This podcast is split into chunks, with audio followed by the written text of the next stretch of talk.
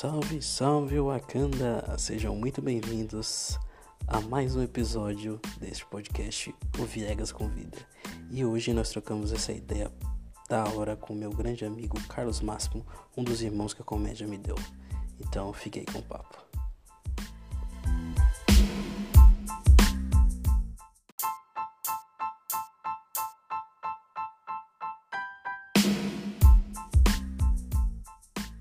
Estamos ao vivo aqui com meu amigo Carlos Máximo. Como é que você tá, meu, meu grande amigo? Tô, grande tô em todos os sentidos. Tô, tô bem, tô bem, bem gordo, bem na picadeira. Tô bem, graças a Deus. Tem sido um tempo bom. Apesar do lockdown, mas tá sendo bacana. E não sei o que, que acontece, toda vez que eu ligo câmera, ligo qualquer coisa pra gravar, meus vizinhos decidem que é a hora deles fazerem as coisas, entendeu? Tipo, o vizinho decidiu que é a hora dele derrubar o portão dele, agora. Ó. Não, aqui daqui a pouco talvez tenha uns, um barulho também, que as criançadas aqui, cê é louco.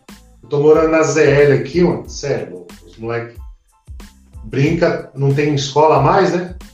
Aí É. fica brincando aqui. E às vezes o- as brincadeiras é com, com tiro também, né? Aqui na, na ZL a brincadeira é diferente, né? Os caras já brincam desde cedo como que eles vão continuar a vida. É o pega-pega, aí sai os molequinhos correndo assim, dá três minutos, passa a polícia, assim. Esse é o pega-pega dele. Os molequinhos da ZL mas Não, Mas- mas, mas- aqui, aqui, eu tô tentando fazer um estúdio aqui Hum. pra tentar evitar o barulho, mas é difícil aqui, viu? Morar na ZL, É, que é esse- estúdio embaçado. É, isolamento acústico tem que rolar, entendeu? Uma casa separada, talvez. Então, Não, prender aqui, algumas aqui crianças. esses prender algumas crianças. Aqui, no caso, esse daqui é, é o espaço que eu tô fazendo aqui de estúdio, é o espaço onde é o salão, que agora eu tô trabalhando também como barbeiro e dreadmaker, né? Porque não, não tem, não tem comédia pra fazer, eu tenho que arrumar outra coisa pra arrumar dinheiro, que senão, né? Senão Sim, eles não é, comem. Tem que, tem que se virar. Mas você tá morando, E- tá morando aqui em São Paulo tô- já? Hum? Não, não, tô em BH. E eu pretendo ficar por aqui, cara. Gostei daqui, é bem legal. É, pra comédia é um pouco lento ainda, porque o, o cenário da comédia aqui ele tá em crescimento, porém os caras que, que estão em alto nível, assim, eles eles acabaram migrando para São Paulo, porque São Paulo é o ponte, é onde você consegue fazer mais shows, né? Aqui numa Sim. situação normal, o máximo de show que você consegue por mês seria uns 10, assim. Em São Paulo, numa situação normal, o máximo de show que você consegue é 100, 50, se bobear, assim. Você estando estando bem relacionado, né? Ah, Você faz ah, vários, vários shows durante um dia, né? Dois, três shows. É, se de- é dá- dependendo dos horários, é, dá, dá, até dá. Eu já cheguei a fazer dois open num dia. Ai, ai, sim! É, Eu, eu acho que eu já, já cheguei a fazer dois, dois Open também algum um dia. Um foi à tarde e o outro foi à noite. Aí deu pra conciliar. É, quando, quando, quando é assim ainda dá. Mas aqui é complicado, gerativo. porque a cena tá, tá, tá um pouco devagar. É, só tem dois comedies aqui. E um abriu recentemente, ele abriu na pandemia, até triste, mas espero que depois que, que passar continue. E tem o BH Comedy, né? Que não é bem um, que não é bem um comedy, ele é um evento, né? Que Entendi. rola num, num hotel. Mas aí, como é que tá as coisas, velho? Como é que você tá se virando aí nessa, nessa pandemia? É, tanto na questão financeira quanto na questão de continuar mantendo o nível de texto, né? Continuar mantendo as coisas que você fazia normalmente, né? Escrevendo É. tal. Como é que tá o seu ritmo? Como, como o nível não era muito alto, então para manter o nível tá fácil, né? é só continuar só.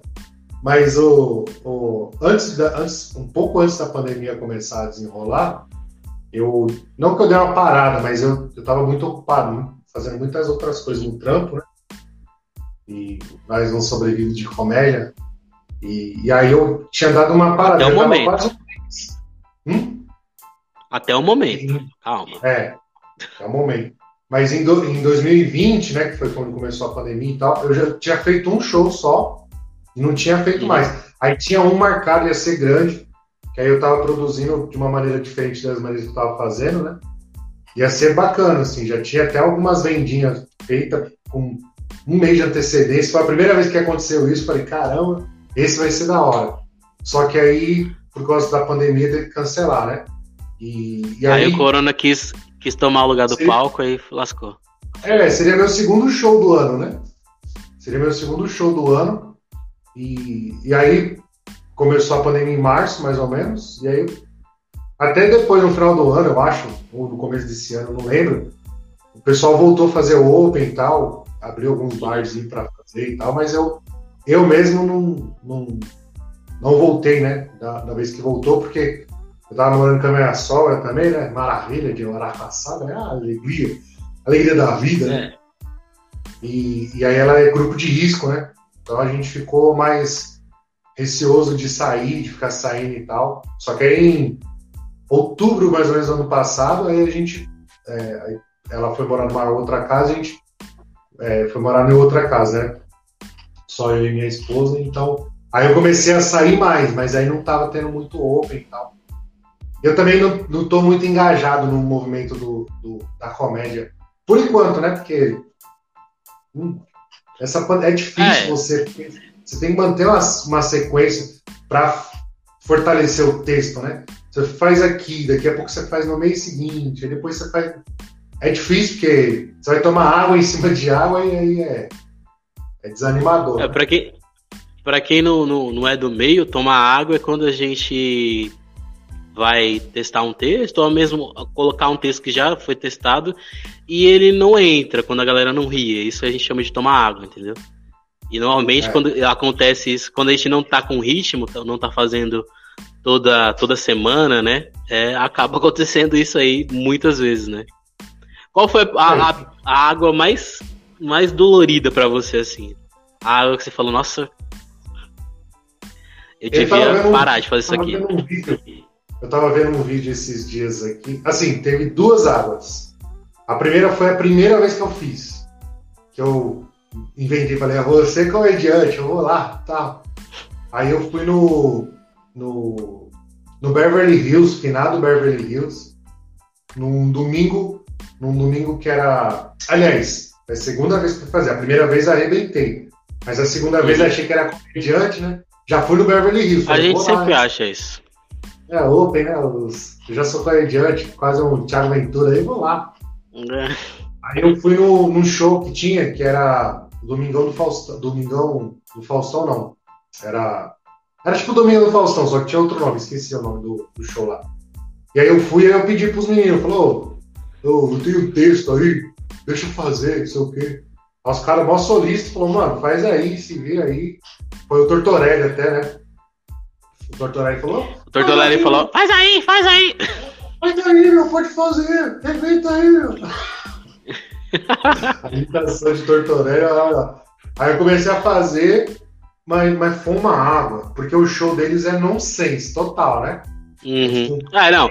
É, é Pateta, Igor e Tortorelli. É. Não vai ter senso nenhum. Eu, nossa, era o. Meu, aí eu tinha entrado depois de um do show dos malucos que tava vestido de Mickey e outro de Guns N' Roses.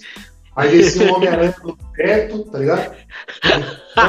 Entrava um gari, entrava um gari com uma raquete elétrica, mano, nada a ver, tá ligado? Aleatório, zaço. Tinha Aí eu tudo pra dar certo, mas deu errado. É. Aí eu entro lá, ah, então, né? É complicado, né? Porque eu tava vindo pra cá e É. fazendo meu open, mano. Foi, foi terrível.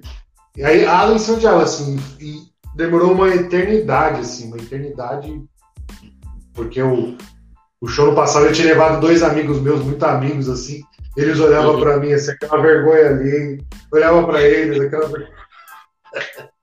Mas foi divertido, porque me deu, me deu uma, um norte, né, de equilíbrio, porque a primeira vez, como eu, eu arrebentei, todo mundo riu, não sei o quê, mas era uma outra noite de open também.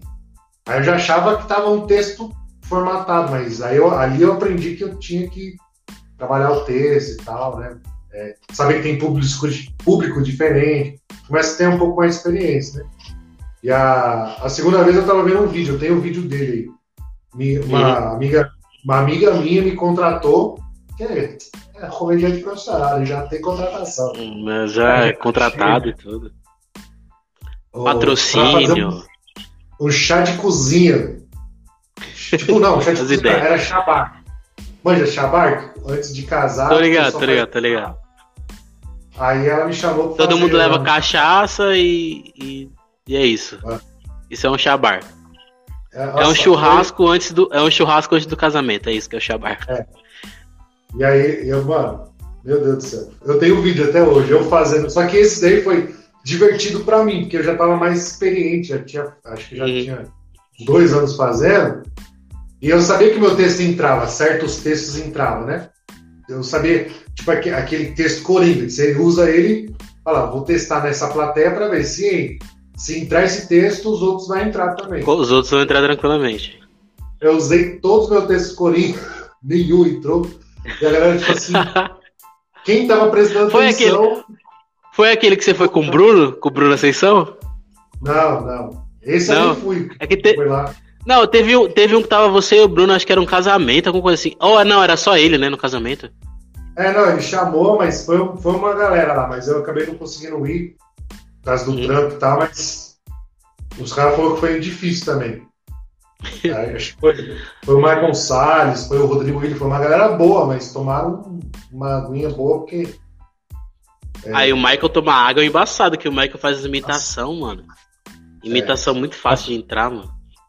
E o texto dele, assim, entre os Opens, na minha opinião, é um dos mais top, assim, muito engraçado de ouvir, assim.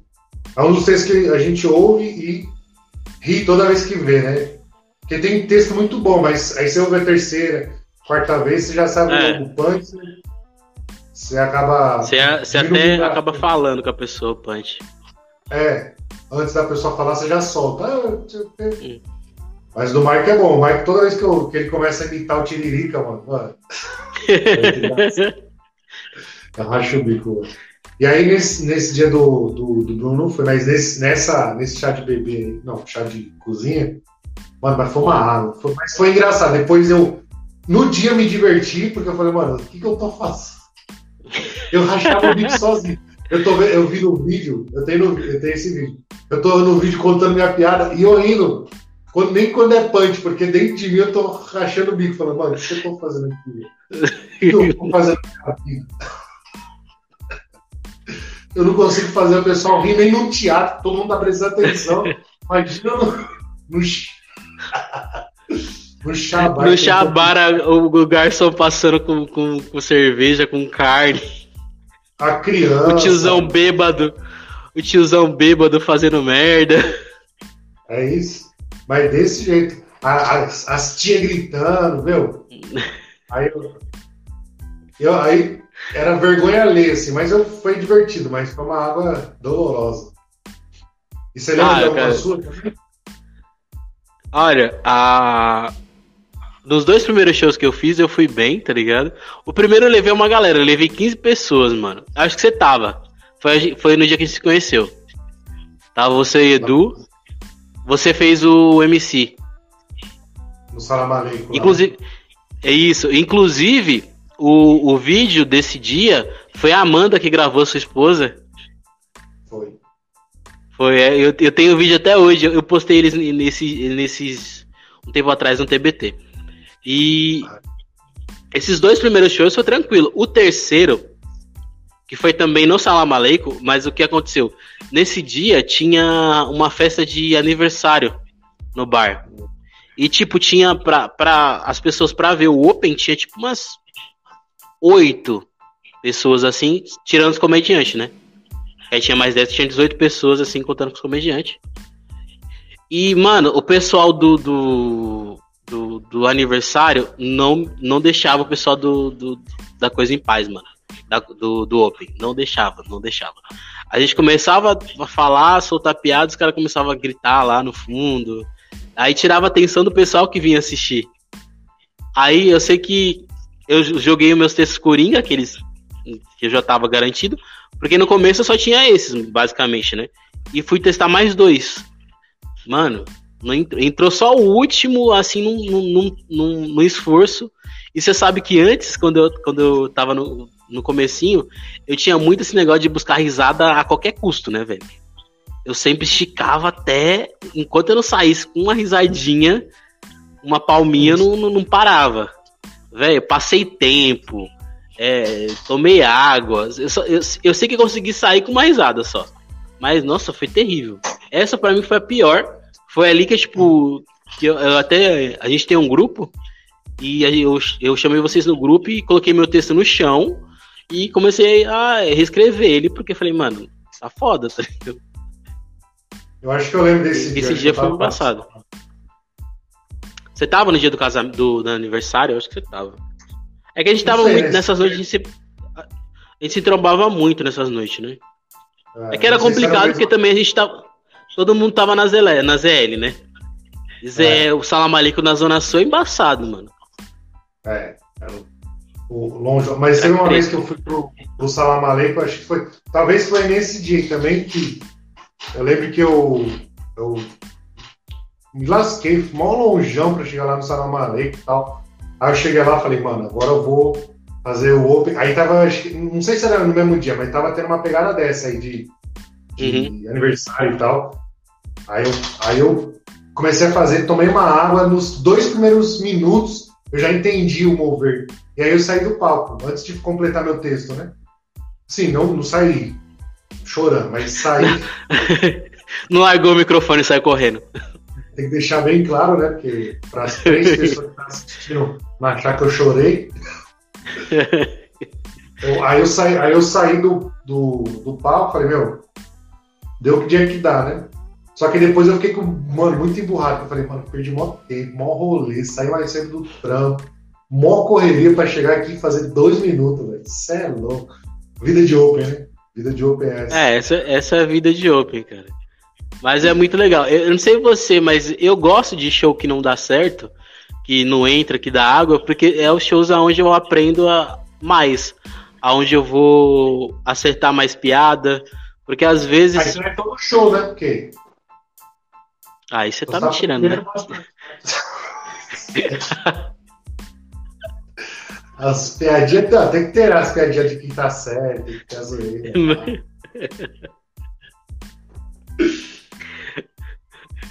Mas é, você falou que você começou a fazer comédia e tal. A primeira vez que você fez foi aonde? No bar do. No, na noite do Kenny Lopes. No, acho que é primeiro riso, que era o nome da noite. Aí ele abria para Open. Para os Open lá, acho que era.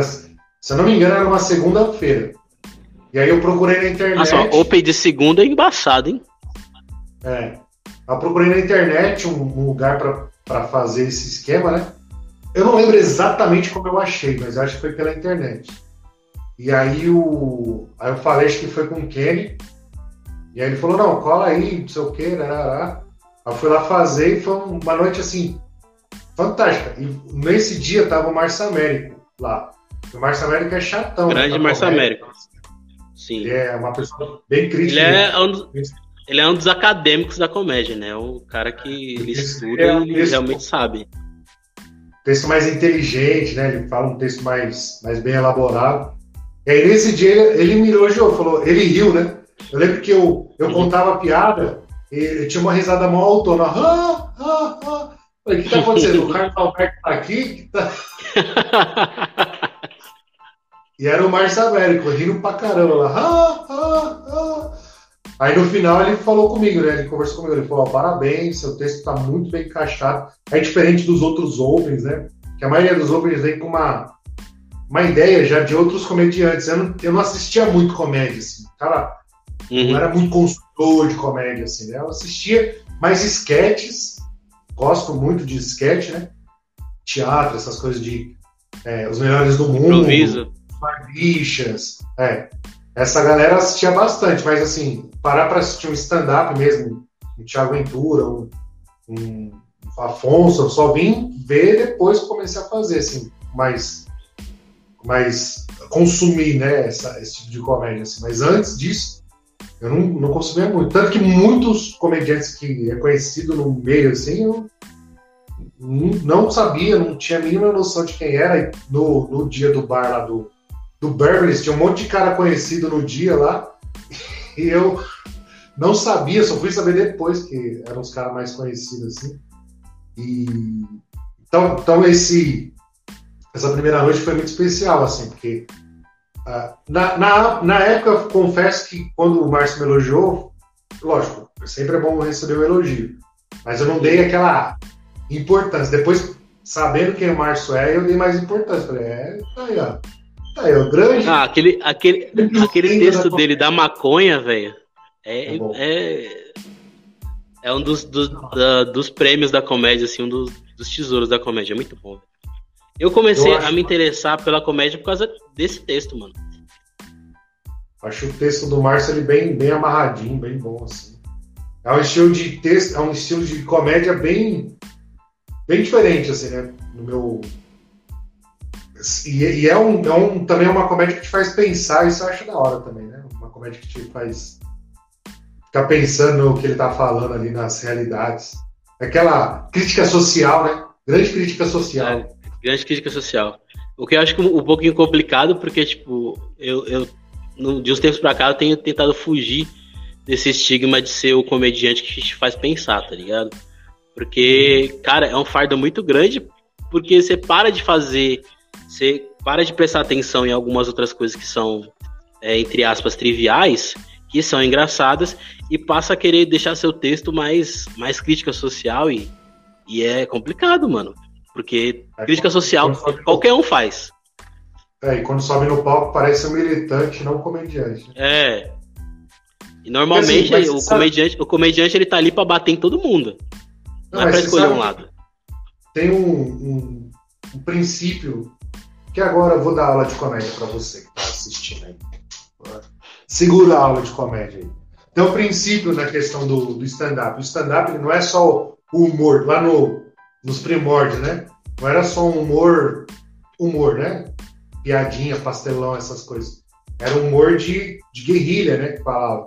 Por isso o nome stand-up, começou a ter esse nome de stand-up. Uma porque o comediante ficava em pé, cara limpa e, e ele tá de pé, mas também é um termo americano que quem é resistente, ele fica de pé, ele é stand-up, né? O cara que é firme. Então ele tá uhum. de pé. E e aí esse termo veio dessa pessoa que é firme, que é posicionada naquilo que ela fala. Ele é o, é o cara que está posicionado naquilo que ele fala, é o stand-up. Ele, ele fala e não, não importa, né? Não se importa muito com. briga por aquilo que ele acredita. E aí trouxe isso para comédia também, brigar por aquilo que ele acredita. Só que, aí é a minha opinião, né? Quando uhum. ele traz os opens, assim, muitos opens ainda não tem nenhum feijão com arroz, assim, né? Aquela coisa do. Tem, tem muito cara que critica, ah, faz piada de peito e bunda, faz piada com peido, faz piada com cocô, é muito fácil.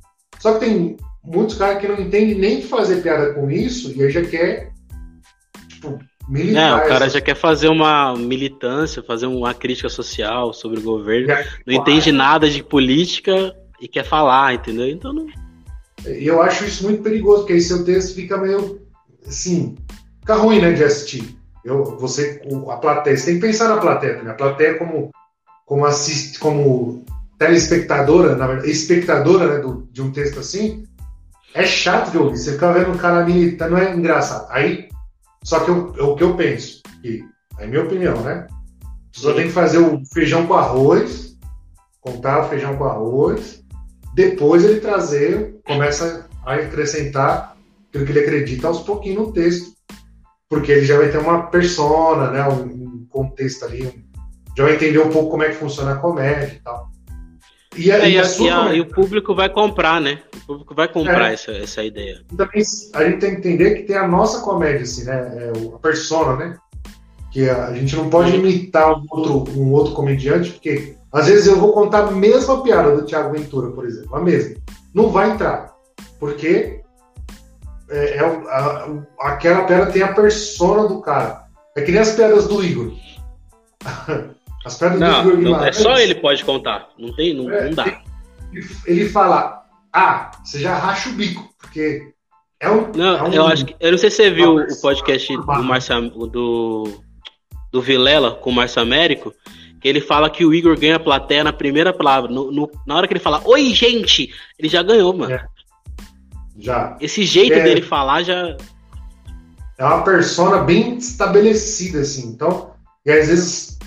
É, o Igor não tem muita gente que imita, mas o Thiago é uma referência, né? Muita gente dá uma imitada no Thiago, uma imitada no Afonso, que são uma, os malucos top. Mas assim, cada um tem a sua, a sua comédia, né? Então, às vezes, você ir nessa ideia de militar, de tipo, falar uns bagulho que, que você quer falar, mas não entendeu a base, você vai. Você mesmo vai se frustrar, porque você vai tomar água em cima de água e, e daqui a pouco o seu texto vai ficar uns textos meio chato de ouvir, né? Ruim de ouvir. E, é, e nisso que... você vai ficar preso, você não vai conseguir evoluir. É. Mas assim, minha opinião, né? Não tô dizendo que é a, é a ah, regra. Minha, não. minha opinião, não é, é? Porque para toda regra sempre há uma exceção, né? Tem gente que, que consegue se impor desde cedo, desde o começo. Porque ele já tem. É. É, eu acho que é aquela questão de, de, de, se nascer com o dom e de trabalhar o dom, né? Quem já tem o dom e trabalha ele, ela sai, a pessoa sai na frente, não tem jeito. É, quer dizer, o que eu, o que eu quero dizer assim, é que é, o texto pode ser de qualquer maneira, mas você tem que sentir se o texto que você está levando para frente ele é comédia de fato ou é só militância, é isso? Às vezes o cara quer só militar é. e aí ele fala, não, não abre mão do texto dele, né? E, é, e deixa de ser stand-up e começa a virar palestra. Isso. E aí não tem. Porque assim, qual é o, o final para nós, é o objetivo de nós? É a risada. Se o, se o cara riu, na minha, isso é a minha visão, né? Se o cara riu com piada de, de cocô, de peido, mas não riu com a militância, então o objetivo só foi cumprido com a coisa básica, o peito. Com a militância não foi cumprido o objetivo. Porque no final, no meu ponto de vista, né, a ideia é o alívio cômico, o stand-up, é você aliviar comicamente, não ficar posicionando, né? Até porque hoje, hoje eu vejo que é muito extremo, né? Muita galera, tipo, leva para muitos extremos o bagulho e tudo que é extremo, tudo que é demais, mano, é prejudicial, né? Verdade. E como é que era o, o, o, o Little Carlos, o Carlinhos, o Carlinhos na infância? Você, você era esse moleque que, que pentelhava mesmo, com diz o Faustão, que, que sempre tava zoando a galerinha, zoando a família, ou você era mais quieto na sua? Ô, louco, bicho, brincadeira, bicho. Que, que é a minha imitação de Faustão, tá ligado? Eu imitando o Faustão. Acho que eu vou perder. Ele imitando o Faustão é. Se depender dele viver imitando o Faustão, vai ficar um pouco complicado.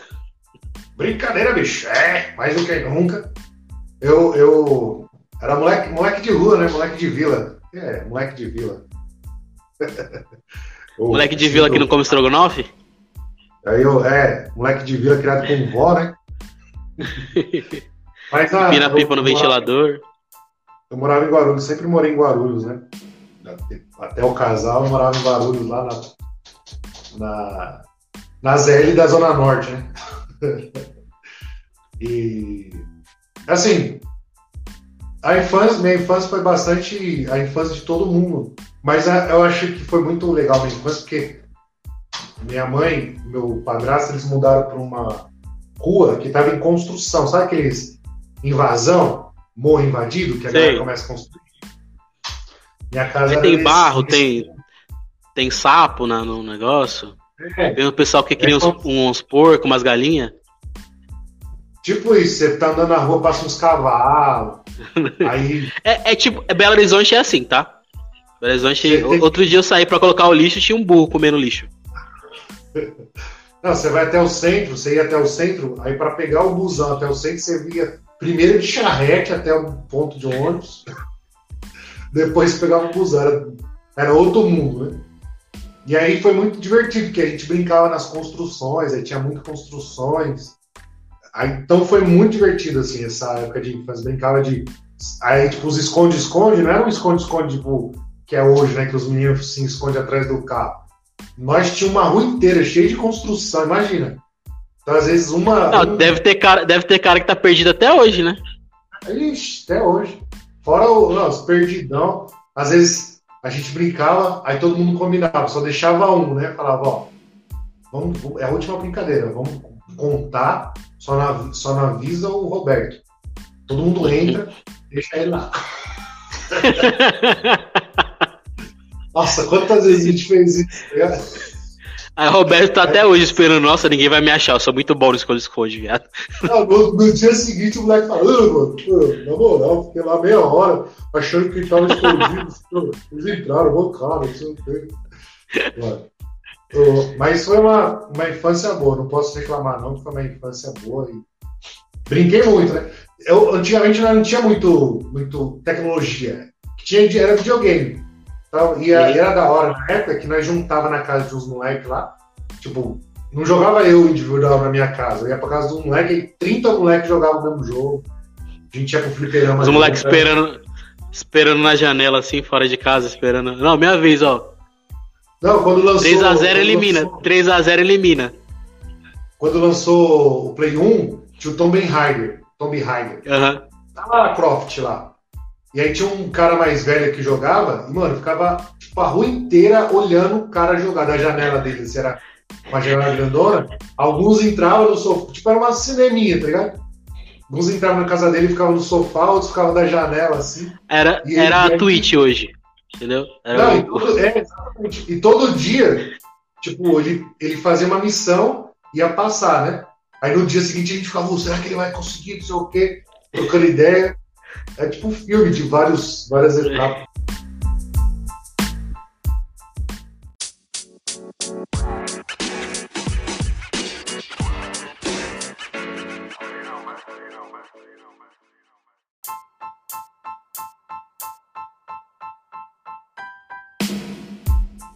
Ah, minha mãe acontece nas melhores famílias, né? Então, voltamos e eu Mas me tá perdi sobre o que a gente tá falando mesmo. Mas está falando que, que você estava vendendo os corpos para os árabes. Ah, não, não. Não era bem assim. Não era bem esse contexto. Né? Não era bem esse contexto, não. Pera ainda. Então, minha... o que aconteceu foi que a minha, a minha esposa postou uma foto do, do ensaio que ela fez. Aí isso atraiu um monte de árabe, que eu acho que tá faltando mulher lá no, no continente. Porque eles não podem ver uma aqui brasileira que eles querem. Eles querem porque querem casar. Parece que tipo é um. Eles querem completar uma, um checklist, sabe? É, figurinha, né? É, figurinha, quer completar a figurinha. Aí os caras ficou enchendo o saco, mano, enchendo o saco mesmo. E eu, como nem gosto da zoeira, nossa, eu respondia a todos. Falava, nossa, eu adoro, eu adoro um homem bomba, sabe? Tipo, uns negócios bem xenofóbicos, assim. Acabou que vem, vende umas fotos do pé, da coxa, já ganha dinheiro já. Já ganha dinheiro, pô. Tem, tem gente, assim, tem gente ficando rica assim. É, amigo é assim, incentiva a prostituição, né? Amigo, amizade. É fazer... não, tá pra isso, né? Se você não é. está sendo amigo assim, você está sendo amigo errado. Mas pior que tá uma febre isso no, no no TikTok principalmente, eu não sei se é real, né? Mas eu vejo a, as meninas postando lá um monte de iPhone, um monte de Mac lá. E como que eu ganhei tudo isso? Aí mostra os árabes, elas dançando os árabes. Um monte de menina dando dica. Eu falei, mano, se eu tivesse um corpinho. tivesse um corpinho, rapaz. Tava vendo, ixi, só pagar uma manicure e fazer uma uma pedicure, uma manicure, fazer um pezinho maneiro. É. é porque eu já fui Uber. Tirar a cutícula. É. Eu eu Dá um passo. Uber. Então tá Falta pouco. Entre, entre ser Uber e vender entre ser Uber e vender partes do corpo já já tá, tá bem próximo, né? Tá na mesma linha ali, né? Mas aí a gente tá falando de, de eu tava falando de, de infância, né? Esse negócio. Minha infância também foi, foi bem bacana. Eu não fui tão de rua assim, porque minha mãe trabalhava muito e ela me, me, meio que me prendi em casa por, por medo de onde eu morava, que era um lugar meio complicado. Então eu ficava mais, mais ligado tanto em videogame quanto em TV, cara. Eu assistia muita TV. E foi por isso que eu comecei a me interessar por comédia, assim, assistia muito filme de comédia, muito filmes da Ed Murphy, Locademia de Polícia. Então eu tava ali, tipo, meio que fazendo um, um workshop sem querer, sabe? Tipo, tanto que eu me inspiro bastante né, né, nesse, nesse tipo de, de humor, até na persona, assim, de pessoas como o Ed Murphy, o, o Chris Rock, o Chris Tucker. Por causa disso, por, por assistir eles em filme assim e falar, mano, eu quero ser esse cara, tá ligado? Você tinha isso na sua infância? Você via a, a, alguém na comédia, assim, ou, ou fora, que você se inspirava? Ah, eu sempre fui, assim, é aquela, aquela velha história. Eu entrei na comédia porque da turma assim, sempre fui engraçadota, né? Sempre o uhum. Engraçadão, metida engraçadão. E sempre tive problema por causa disso, assim, porque às vezes, na escola principalmente, todo mundo prestando maior atenção, a professora explicando os baratos, mano, vinha as piadas na cabeça e eu era sem filtro, tá ligado? Eu falava, às vezes, umas piadas no meio da aula lá, já apanhei por causa de piada, quando era moleque, molecote, assim. É, não piada, mas eu, eu, brinquei com o molequinho na minha frente falei assim, ô, se, se não, não dá rápido, eu vou pisar em você, hein? Na minha cabeça era piada, né? O moleque, o moleque virou, amanhã você vai se ver com meu irmão. No dia seguinte, mano, a escola toda atrás de mim pra me bater. O irmão dele era nóia. Mano, que Nossa, velho. E eu pra explicar que era uma piada. Eu lembro, parecia, parecia cena de filme. Foi, é, esse dia foi foi tenso, porque aí veio os moleques tudo para me bater, todos nós, nós tudo que andava com, com o irmão mais velho dele, para me bater, eles vieram com sangue nos olhos, por que, que você fica zoando meu irmão? Porque o molequinho que eu zoei era, tipo, bem menor que nós, assim. Eu tinha uns 10, o molequinho tinha uns 6, tá ligado? Nossa, aí, é, você também... não, não isso, mas acho que tipo, eu tinha uns 10, o moleque tinha uns 8, uns 7, uhum. 8, por aí. Ele era da série abaixo da, de nós, assim. Só que eu falei brincando, eu falei, não, anda A gente tava descendo a escada assim, o moleque pivetinho, eu sempre fui altão. Eu falei, anda mais rápido, eu piso em você, hein? Aí ele, é, amanhã você vai se ver com o meu irmão. E no dia seguinte, meus moleques tudo com sangue nos olhos. Eu falei, mano, deixa eu almoçar primeiro, tem macarrão. mano, eu lembro como se fosse todas as meninas, todas as meninas da escola pararam na minha frente, assim, ó. Todas, um monte de meninas, assim. Todas. Uhum. Pararam no, no intervalo, isso foi o intervalo, né? E elas, vocês não vão bater nele, vocês não vão bater nele, não sei o que, mano. Fui protegido por mulher, olha que da hora. Nesse, nesse dia eu falei, cara, isso, isso, isso te ajudou muito na escola, né? Nossa, te ajudou. Não, porque eu, mano, foi, foi 13. Aí eu, aí a, as meninas me, me defendeu, depois elas ficaram me dando maior sermão. Você não pode fazer isso com mulher, não sei o quê, Eu, arrependido, né? Mas olha o tamanho do moleque, não era para pisar, não. Dava para pisar no moleque desse aí. Mas o, o, da hora da infância que tinha muito disso, né? De, de uhum. briga na escola. E aí. Ah, não, e aí essa, eu, essa, parte não é muito da hora, né? Mas eu entendi o que é. você quer dizer. E aí tipo, eu, eu, assistia bastante filme, mas eu, eu nunca fui assim, tipo, consumidor de comédia e tal. Eu, uhum. eu, até nem gosto muito de comédia, assim, porque eu sou meio crítico com comédia, tá ligado? E eu, eu, gosto, tipo, as comédias que eu gosto, o estilo de comédia que eu gosto é umas comédias meio idiota, assim, tipo. Eu racho o bico com todo mundo em pânico. Esse tipo de comédia. Ah, quem não? Eu também racho muito, você é doido. É uma comédia pastelão, não é uma comédia que você tem que ser inteligente, ser. Mano, é.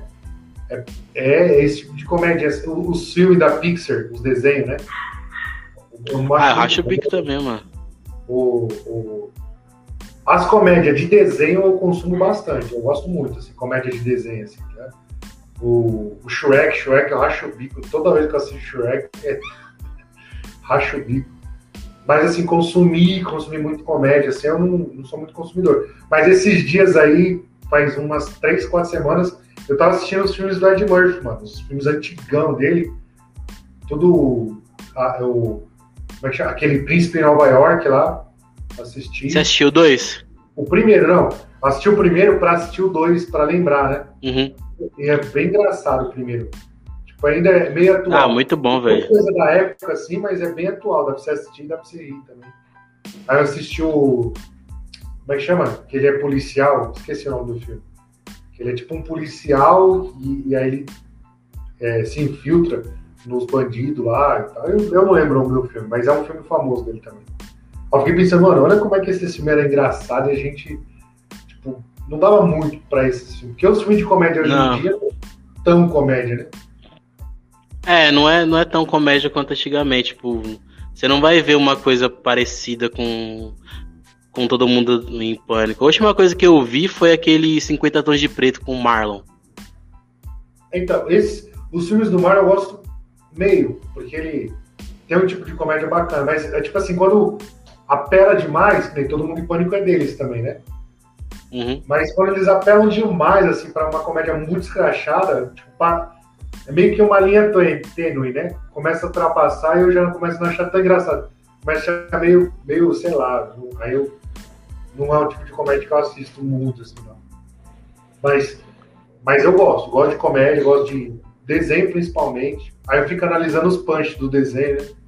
Olha, e os caras estão fazendo o punch certinho com as comédias. Não, eu tava vendo, há um tempo atrás, eu tava mostrando aqui pras meninas, pras minhas enteadas, uns desenhos que eu assistia, que ela sempre pergunta, que desenho que você assistia quando você era criança, né? Aí eu fui mostrar Luluzinha. Você lembra o Luluzinha? Do Bolinha e É. tal. Então- Não assisti é meio boiola isso, mas Mas Ah. beleza. As ideias. Aí. No início de todo episódio, a Luluzinha faz um stand-up, velho. E eu, não- eu não- nunca me toquei. olha, não sabia também. Faz tempo que eu não assisto. Se vo- depois você procura e dá uma assistida pra você ver. É, No início ela faz o stand-up e o stand-up é, é, é muito legal porque é, é tipo uma, é uma mente de uma criança vendo o dia a dia, tá ligado? É uma perspectiva que a gente nunca tem. Tem Porque acho que a única criança que eu vi fazendo stand-up foi a filha do, do, do Rafael, do, do, do Panda, né? Rafael Garcia. A única criança que eu vi fazendo stand-up foi ela. E eu fiquei encantado também, porque é, muito legal você poder ver a perspectiva de, de uma adolescente, de uma criança. É bem legal. E Luluzinha mostrava isso e eu, tipo, eu tava tendo contato com o stand-up bem antes do que eu achava que eu tinha. Porque o primeiro contato pra mim foi no. que eu lembrava, né? Tipo, mesmo era o no, no filme do Ed Murphy no Professor Aloprado. Que ele usou o David Chappelle. que é muito engraçado. É muito engraçado, aquele, aquele filme é muito bom, velho. Muito bom. E o David Chappelle novinho. É. Se você, tipo, tanto que muitas pessoas que não conhecem a comédia assim, nem se deram conta de que era ele, tá ligado? Eu mesmo, agora que você tá falando que eu tô sabendo que era ele. Não sabia que era ele, não. Não, esse, é tipo, é muito, é, é muito diferente. Porque aquele, aquele, aquele personagem que ele faz era um personagem que ele fazia no palco mesmo. Ele, ele se apresentava daquele jeito. Com aquele chapéu de, de bobo da corte e tal, daquele jeito mais escrachado. Aí depois ele foi evoluindo pra ser o David Chapéu que ele é hoje. Que cai naquilo que você falou. Antes ele fazia a comédia só pela comédia. Ele falava sobre, sobre coisas engraçadas do cotidiano de uma forma meio besta, até tosca. E era engraçado. Aí depois o Chapéu ele começou a, a pular para essas vertentes, aonde ele, ele, ele brinca com a militância também, tanto a militância preta quanto militâncias de, outra, de outras causas, e, e também críticas sociais. E também e ficou muito bom. Porque tipo, o cara foi evoluindo, ele, ele dominou aquela área ali, o, o, o início, né? O, o básico, para depois trabalhar nessas coisas que são mais complicadas. É, é- o comediante é a mesma coisa que o jogador de futebol, velho. Se você não sabe o fundamento do futebol, você não vai conseguir ser um jogador bom. E o comediante também, ele tem que aprender os fundamentos. Então, no início não, se- não importa se você faz piada sobre como você diz cocô, peito e bunda. Desde que você faça essas piadas bom, bem, significa que quando você atingir a, a maturidade na sua cabeça para fazer piadas sobre assuntos mais delicados, elas vão ser boas também, porque você tem a base ali. É, porque você tem que entender primeiro a comédia. Como é que a comédia funciona, né? Depois você vai entendendo o que você quer falar e tudo mais. Porque senão você junta tudo, muita coisa, que você acaba não fazendo nem. nem Nenhum nem outro. nem outro. Então, tem todo o seu, seu tempo, assim, né?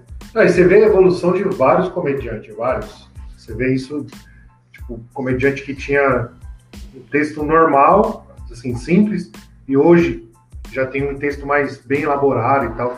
São poucos os que, por exemplo, que nem o Afonso. O Afonso é um cara monstro desde, desde moleque. Se você vê o texto dele do começo, é bem, bem assim, é, amarradinho, bem pensado. Mas se você vê os textos que ele, que ele vai, que eles vão usando em, em noites de, por exemplo, noite de comédia, são noites mais que a piada tem que ser mais rápida, assim. Você vê que até eles, que é os caras que, para mim, o Afonso é uma das referências, ele não tem um texto elaborado, um texto. Ele faz a comédia acontecer. Porque o objetivo é o que? É o riso no final, né? E aí o cara, o cara faz isso de uma maneira é, mais maestro, né? Embaçado.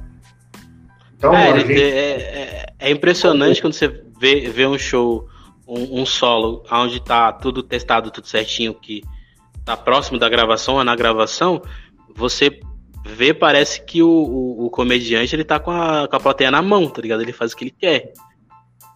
É, é, é, é louco, assim, você vê. Mas um, um, dos que eu percebi muita evolução, que eu gostei muito, foi o Márcio Donato. Esses últimos dois especiais que ele lançou foi isso, foram geniais, cara. Muito bom. Eu, eu acho que eu não assisti o último especial que ele. Tá tudo escuro, assim, né? Hum. É, eu acho que é o Olha que eu tô sóbrio. É, isso aí eu não assisti. É Mas muito é bom, cara. Como eu falo, eu, eu sou meio. Eu gosto de consumir comédia tudo, principalmente stand-up, assim, até para estudar, né? Só que eu não tenho, eu não tenho essa paciência de, de ficar assistindo um show inteiro, às vezes, tá ligado? De, uhum. é, um show meio é, baixo, assim, né? Eu não tenho muita paciência. Quando começa a não rir muito, eu falo, mano, começa a virar meio palestrinha, eu falei, Ih, deixa não consigo, mano. Eu tenho, eu tenho esse que nem. Eu, eu assisto umas videoaulas no YouTube, né? Eu não consigo assistir o cara falando na velocidade normal, tá ligado? Eu tenho que colocar na velocidade dois, duas vezes lá. É, às vezes um vídeo de 10 minutos, inclusive é uma dica aí, fica a dica. Você quer assistir os videoaulas mais rápido, você coloca duas vezes, e às vezes um vídeo de 10 minutos vira 5, né? Porque corta metade do, do tamanho do vídeo. E você consegue entender de boa, porque eu acho que eu não tenho muita paciência para parar e assistir uns baratos desse, assim, mas é, alguém falando, né? Eu gosto muito de stand-up, mas nem, eu fui no show do Thiago Ventura, no, foi no Poucas. No, uhum. Um dos últimos que ele fez do Poucas lá, né? Acho que eu comentei com vocês a respeito da estrutura do show, mano. O maluco fez uma estrutura que eu saí de lá querendo desistir da comédia. Eu falei, mano, esse maluco é, é showman, tá ligado? É showman, assim. Não é só a com... não é só chegar lá e, e contar piadinha em si, mas é um show mesmo, né? Tipo, envolve a plateia de uma maneira e vai contando mais, mais histórias. Por isso que eu, eu acho que hoje ele é um dos maiores do Brasil por causa disso, porque você percebe que é um show muito bem pensado, assim, muito bem amarradinho e no final ele dá um punch lá do começo, tipo, ele faz um callback lá do começo que você, tipo, aí finaliza com chave de ouro. Vários momentos dá altos e baixos. Teve gente que até chorou lá, por causa que ele é. começa a contar algumas histórias, começa a falar de algumas questões. Que aí é a militância, mas aí é, ele faz de uma maneira muito inteligente, né? Porque ele chega num momento do show específico, que ele para as piadas e começa a falar sobre causas importantes, né? Que vai te fazendo pensar. Só que ele finaliza como? Ele não finaliza com uma lição de moral, ele finaliza com uma piada lá no alto, assim. A galera tá chorando e começa a rachar o bico. Fala, mano, isso aqui é, é arte, tá ligado? Isso é arte. Então, e aí a gente tem que ter essas referências, né? Como, como pra, pra caminhar. Mas não imitar o que o cara fala, mas do jeito que, que é feito, o básico, né? O... A estrutura, né, no caso, seria. O, o pensar, é, é, é você vai pensar no, no, seu texto, tem que pensar num, num contexto geral, assim, né? No, no, porque, não sei, eu tô dizendo assim de algo da minha cabeça, né? Mas que eu vejo às vezes na comédia, que o pessoal não entende que é uma arte. E a arte, ela não é só para você, tá ligado? Não é só você que tem que gostar do barato. Quando você está se apresentando, um, se é só você, então fica no seu quarto, fecha a cortina, é. não apresenta para ninguém. Quando você está se apresentando para o público, você tem que pensar no, no, no, contexto que o público vai gostar também. Isso é o que eu penso, né? E aí você tem que pensar no sentido tipo, de, agrada, de ser agradável, né? De ter um momento agradável. O problema é, é isso. Que às vezes a gente não, não, não tem esse filtro, né? Você tá vendo que não tá muito agradável, continua. Cinco minutos no palco, de água, água, de, água. De, pura, de puro constrangimento. É, porque assim, se você faz um texto, toma água hoje, mas aí você vai em outro lugar, aí solta uma certa risada, e aí beleza, aquele texto funciona de uma maneira, você vai ter que lapidar ele para chegar num resultado legal. O problema é que o cara insiste, às vezes, um ano com um texto que não, funciona em lugar nenhum. Aí eu nem entendo tipo, qual é o filtro que a pessoa usa, né? Quer, quer que aquilo vai ser engraçado de alguma maneira, não sei.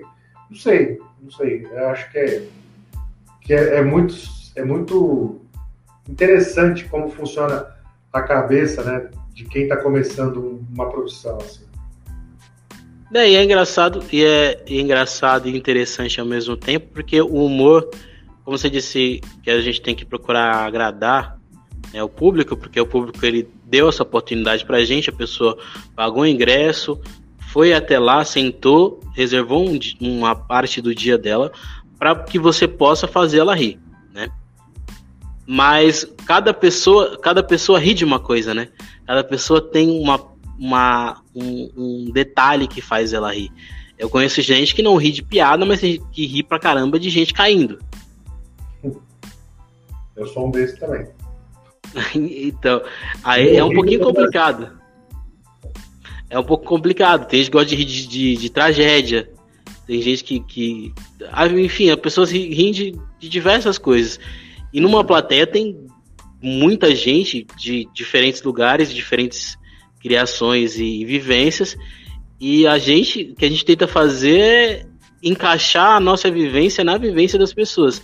É achar um, um senso em comum, onde a gente possa apertar um botãozinho ali dentro do cérebro da pessoa que a gente consiga fazer ela rir. Acho que é, essa é a parte mais difícil, velho. Por isso que eu acho que tem, tem que pensar como uma profissão, uma profissão, né? Porque o que a gente está fazendo é uma arte, mas é uma profissão também. Porque, ó, um exemplo, se a gente faz num bar, é diferente de fazer num teatro. Porque num teatro, normalmente a pessoa vai pro teatro já na cabeça. É um teatro e já vai meio que aberta para ouvir algumas coisas, né? Num bar já não. A galera, tipo, a maioria tá ali porque algum amigo chamou, mas tá comendo um petisco, tomando uma breja. Aí no meio de uma piada solta um parabéns, né? Nessa pegada. Então, aí imagina, seu texto já não é bem estruturado e ainda tem que ser um texto que a pessoa tem que ficar prestando atenção. Aí você vai fazer num bar, aí eu falo, às vezes você vai desistir, você tem maior talento, e às vezes você vai desistir porque não tá dando certo, mas porque você não tá fazendo a coisa certa. Vocês estão entendendo o que eu tô querendo dizer? Cara? Tipo, é, pensar no público, nem eu penso, num público de bar. As piadas que eu vou uso no público de bar, às vezes é mais genérica, porque eu sei que o povo vai é, ser genérico também. Não vai ser. Vai ter cara que tá lá querendo assistir humor negro e vai ter cara que vai estar tá lá para assistir humor mais limpo. Então a gente tem que encontrar um, um, uma maneira de tentar fazer esses dois públicos rir, né? problema é quando você, tipo, é, não pensa no público, não pensa nessa, nessa questão, e aí quer fazer o seu texto de qualquer maneira, seu texto. E aí ele não funciona, às vezes, nem no bar, nem no teatro, você quer manter aquele texto. E aí é que é complicado, porque a gente tem que, tem que ter esse, esse filtro, né? Eu falo que, por exemplo, no teatro é muito. Eu gosto muito mais de teatro. Tem, tem gente que gosta muito mais de bar. Então você tem que também ter essa questão para a sua carreira, o seu estrutura aí, para onde você vai levar. Porque quem, por exemplo, quem sai do bar e vai para teatro, um cara que faz muita gente rir no bar, vai para teatro, normalmente se dá muito bem, né? Porque no bar é muito mais difícil você fazer a galera rir. Então, mas tem que chegar nesse nível, assim, né? De você melhorar a cada dia. O que eu estou falando aqui é a questão de você querer evoluir. O problema que eu vejo muitas vezes é que a gente não, não tem esse filtro para querer evoluir, manja? Tipo, tá vendo? É, porque é muito, como você disse, muitos, de, muitos não, não, não encaram muito como uma profissão, porque no começo a gente, não, a gente acaba pagando mesmo e para poder fazer, entendeu? E aí acaba sendo mais como se fosse um, um, um, um como se alguém estivesse prestando serviço para você do que você prestando um serviço para alguém. Então é, as pessoas acabam não levando como uma profissão, não entendendo que elas precisam evoluir e que se você testou em 10 lugares, funcionou em, em um, tem alguma coisa errada. Você tem que dar uma, uma lapidada, tem que mudar. Talvez o lapidar que a gente fala não é de você, tipo, jogar todo o seu texto fora e já era. Não. É às vezes você cadenciar um pouco, falar mais devagar, é, mudar a entonação em alguma coisa, falar um pouco mais alto, falar um pouco mais baixo, ser mais articulado. Ou mudar. ou mudar a ordem. Você lembra que tinha um texto que eu falo, eu ainda tenho, né? O texto sobre, sobre, escola, sobre escola, sobre apelido e tal. E no início ele tinha uma ordem, e essa ordem ela funcionava só no, no, no começo e no meio, e no final não dava bom. Não dava o, o, o que eu queria. Um dia eu tava muito nervoso, foi até teatro, foi, foi até no Salamalei que eu tava muito nervoso, e eu acabei invertendo as ordens do, das piadas desse, desse set. E funcionou, e deu certo. E, e, e, o final teve o que eu queria. Foi aí que eu tipo, falei, nossa, é isso. Às vezes você tá, você tá com um texto, mantendo ele de um jeito, que você acha, não, é porque a plateia dessa vez não, não comprou. Aí você vai empurrando ele e não muda ele. Não muda uma palavra, ou não muda uma entonação, ou não muda a ordem dele. Às vezes é a ordem. Porque às vezes é. você acha que na sua cabeça é engraçado nessa ordem. Mas às vezes você soltou em outra ordem e deu certo. Então, Verdade. hoje eu faço isso. Eu testo, na, se funcionar na ordem que eu, que eu coloquei, beleza. Aí eu, eu, eu penso aquilo lá, testo, testo mais uma vez da mesma forma. Se continuar, ok, eu troco. Às vezes eu troco, às vezes tem uma, um, um resultado melhor.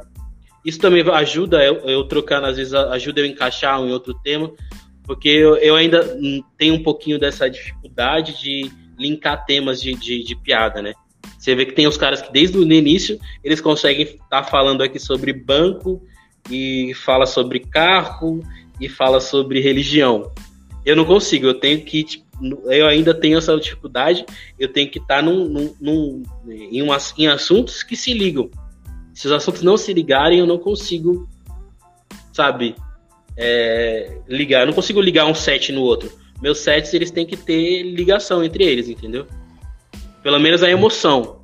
Se a emoção é raiva, aí eu consigo ligar um texto sobre trânsito e um texto sobre religião. Mas se a emoção é, é ó, o texto sobre religião, a emoção é alegria e o texto sobre trânsito é raiva, eu não consigo ligar os dois textos e fazer ele no, no set. Mas isso, isso com a experiência você vai, vai acabando, vai pegando, né? O, é isso que a gente tem que ter noção. O, me, o melhor caminho para você melhorar é você saber o que não sabe. Porque às vezes você. É, a pior pessoa é aquela que não sabe que não sabe, manja? Aquela, tipo, ela não sabe e não sabe que não sabe. E aí fica, fica naquelas, né? Tipo, não, não, nunca melhora, nunca evolui por causa disso.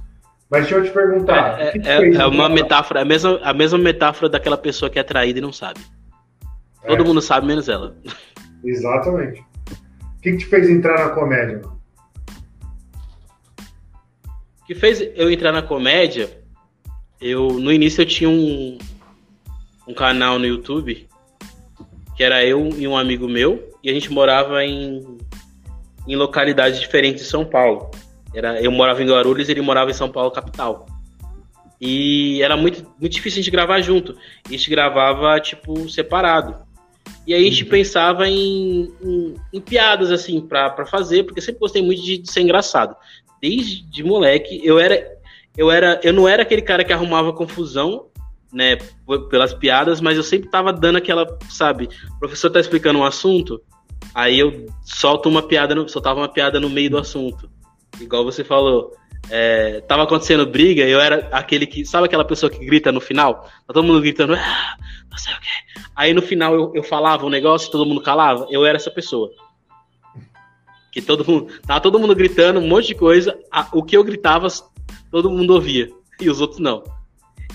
Aí eu, tava, eu comecei a escrever piadas assim tal, pro, pro canal, o canal não, acabou não, não continuando.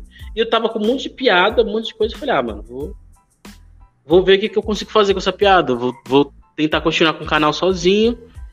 E nisso eu tava vendo uns vídeos, né, pra, pra aprender a mais como, como escrever roteiro, essas coisas de, de comédia. E eu me deparei com o vídeo da Carol Zócoli, aquela websérie que ela fez há muito tempo atrás, sobre como escrever um roteiro de comédia. E eu vi essa, essa websérie, me interessei bastante. E a websérie que ela fez seguinte foi sobre como como começar na comédia stand-up. Eu falei, nossa, que legal. Era isso que eu queria. E aí eu comecei a procurar tal. E lá no, no, no, no canal dela, no vídeo ela colocou o link do grupo do, do Eduardo Castilho, né? Que foi a pessoa que a gente convidou para fazer o nosso primeiro show lá no, Sim. no teatro do, da biblioteca. Aí eu entrei no grupo né? dele. Isso. Tá, tá lá no Canadá, né, agora, né? sei de que país não, mas tá, eu sei que tá magrelão, viu? Esses dias o, do Insta dele lá, tá magrelão. Então, aí eu acho que é Canadá que ele tá. Aí eu comecei a entrar no grupo, que acho que era Comediantes Anônimos que chamava, né? O grupo que tinha no, no Facebook. E lá tinha um, um, post que ele tinha feito para falar, para anunciar noites de Open. E lá tinha o Salam tinha o Juliano. Aí eu falei, ah, mano, vou, vou, vou, vou entrar nesse grupo aqui no WhatsApp e vou tentar ver como é que é, né? Aí eu fui ver como é que é, ele falou, ah, se você tem cinco minutos, você marca um dia aqui, coloca seu nome na, na agenda e, e vem fazer. Eu falei, da hora, pus o nome lá. Ele perguntou se tinha cinco minutos, eu não tinha nem dois direito. Aí isso foi um mês antes de, da, da apresentação. Aí eu juntei, comecei a escrever, comecei, revi os vídeos, revi mais vídeos, comecei. Juntei tudo que eu tinha, fiz cinco minutos. Eu imprimi os negócios, fiquei lendo e relendo. Hoje eu nem faço mais isso. Eu acho que uh, até bom começar a voltar a fazer. De pegar o texto, escrever, rei reler, rei, rei, ler e reler, ler na frente do espelho, encaixar na boca. Eu tava fazendo todo esse negócio da, da técnica que a gente aprende no começo, sabe? Uhum. Fazia, fiz tudo isso e fui lá naquela noite, que foi onde a gente se conheceu, comecei, a gente começou a trocar ideia pelo grupo do, do Salam Aleikum também, eu, você e Edu. E desde, desde o começo a gente meio que, que nos unimos assim, encaixamos bem assim, embora a gente seja bem diferente um do outro, né? Totalmente diferente. Mas o, a comédia ela nos uniu e a gente acabou criando um grupo que é, inclusive é um sucesso. Se você não conhece, você tem que conhecer é a Fábrica de Loucos. É um sucesso. É. Sucesso total. Sucesso. Incrível. Nós fizemos milhares. Fizemos muitos shows, muitos shows, mais de dois. E um que deu certo, mas tá beleza. Não, Aí eu, foi assim, hoje, hoje eu vejo número não quer dizer sucesso, tá ligado? É. Você, a, a, vida me Não, se a, gente, se, a gente, se a gente for pegar na média, ó, a gente fez três shows. Beleza. Um deu 200 pessoas, aquele com o Igor, não foi? Foi 200, 100 pessoas, 200 pessoas. Não foi isso? 100 pessoas, é. Isso.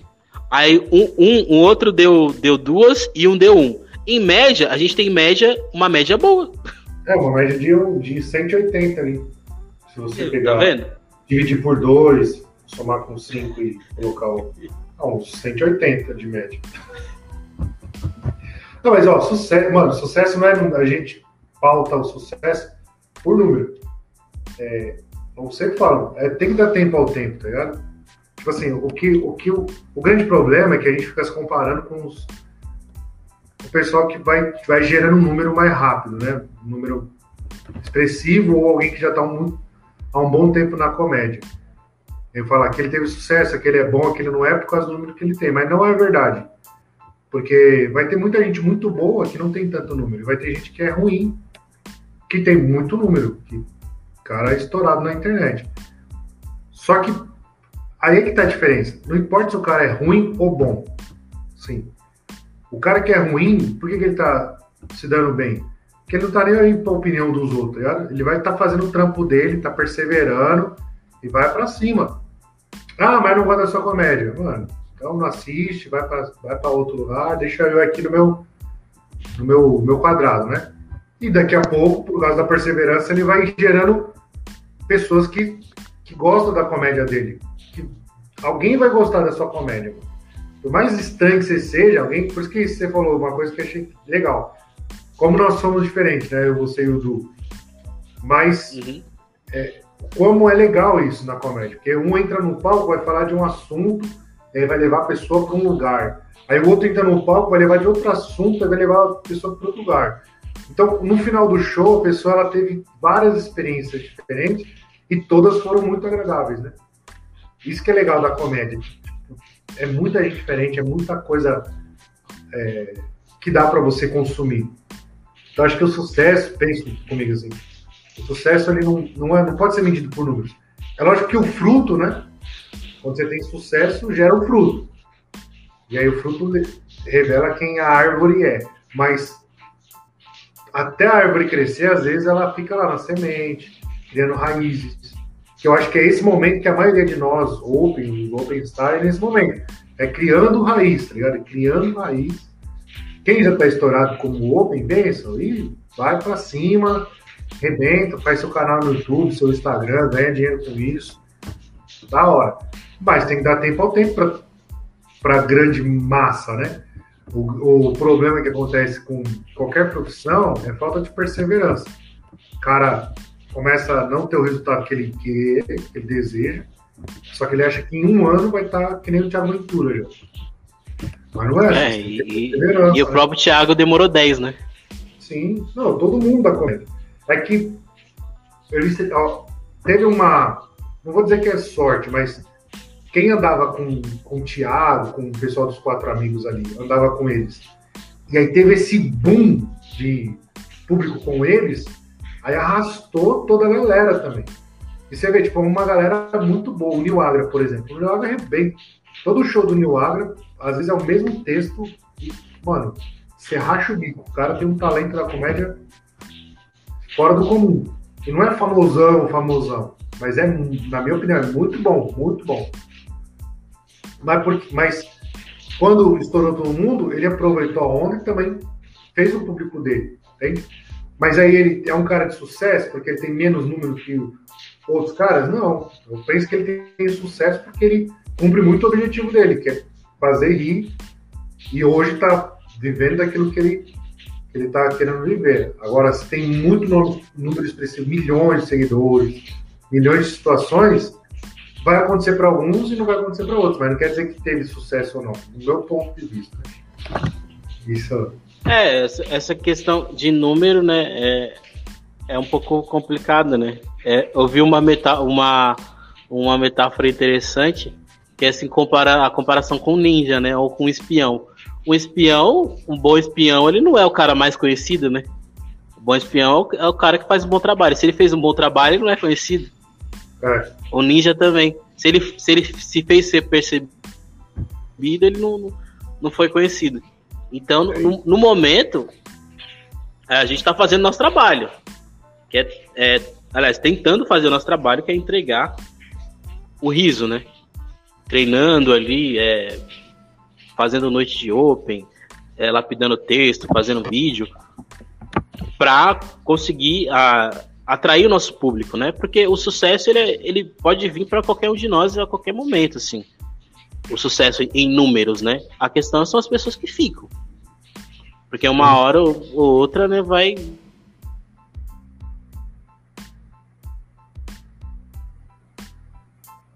Travou aqui para mim.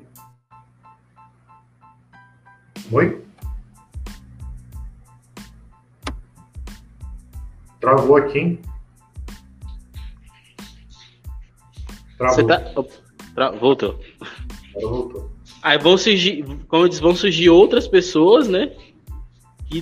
Que, também vão ter um número e essas pessoas que, que, não, que não engajaram com seu público, que não entraram para ser seu público, foram para outras pessoas. Porque talvez essa pessoa represente um pouco melhor o que ela pensa, ou o que ela é. Então, é acho que o número não, não tem, ele não tem grande importância, não.